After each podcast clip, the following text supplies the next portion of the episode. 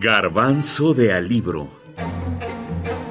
El autor es su escritura. Su obra. Trilce, César Vallejo.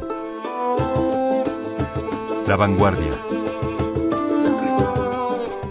Aunque dicen que la poesía debe sentirse más que entenderse, lo ideal sería tener un manual para apreciar mejor este poemario. Sobre Trilce, Marco Antonio Campos pregunta, ¿Cuánto no entiende el lector de los poemas?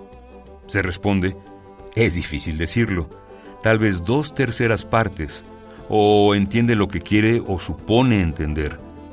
Sin embargo, dice, una amplia porción de poemas o versos ininteligibles resultan muy emotivos por el tono en el que están escritos y nos da una emoción triste.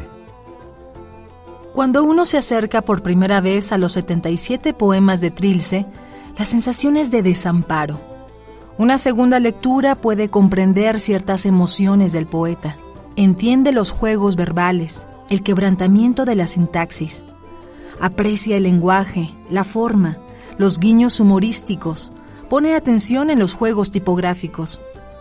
Cuando uno hace una lectura con más cuidado, con cierta información, nos enteramos que en la época de su escritura fueron años complicados para Vallejo, está la muerte de su madre. Se conoce ya su paso por la cárcel, su numerosa familia, su religiosidad, en fin, elementos que nos dan una mejor idea de Trilce. Vallejo es la apertura a la liberación del lenguaje en la poesía que se escribe en español. Él es nuestro maestro, es nuestro guía eh, y todavía creo que no lo hemos superado del todo. Lo que quiero decir es que veníamos de una tradición, una tradición del siglo XIX, ¿no? que también había impactado en España, desde luego, ¿no?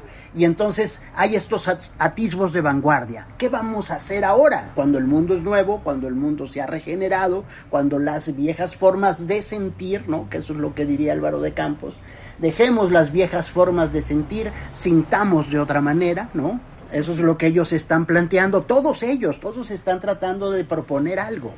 ¿Por qué? Porque ya escribir al modo anterior ya no funciona, necesitamos proponer una cosa. Y entonces dicen, veamos, veamos, ¿qué podemos hacer? Mucha conversación, mucha gente conversando en los cafés, compartiendo, diciéndose cosas.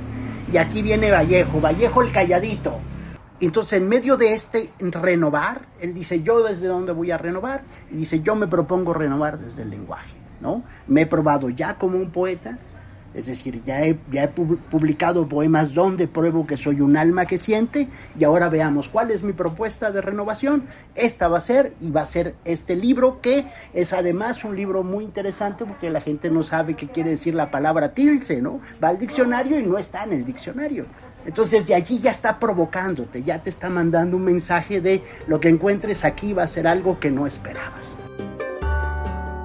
Mario Bojorques, editor y poeta. Intentemos dar elementos para apreciar con mayor cuidado este poemario. Un punto es conocer el contexto histórico y social, como ya lo hemos dicho en estos programas y lo han reiterado nuestros invitados. Recordemos que fue en 1922 el año de la publicación de este título. Otro elemento a considerar es que en ese momento hay una búsqueda e inquietud por las vanguardias poéticas, interés de algo nuevo que no existía. Por eso después vemos que Trilce se convierte en el ícono de esa búsqueda. Luego debemos considerar los temas o las figuras poéticas que utiliza Vallejo.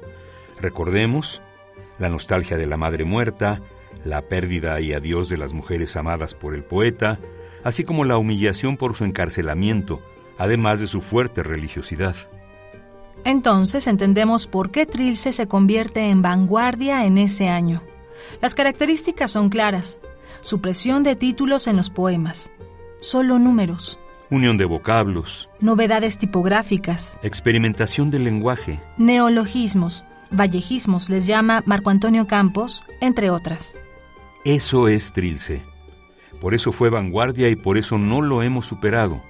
Es decir, no ha habido otro libro igual de innovador, fuerte, trascendente.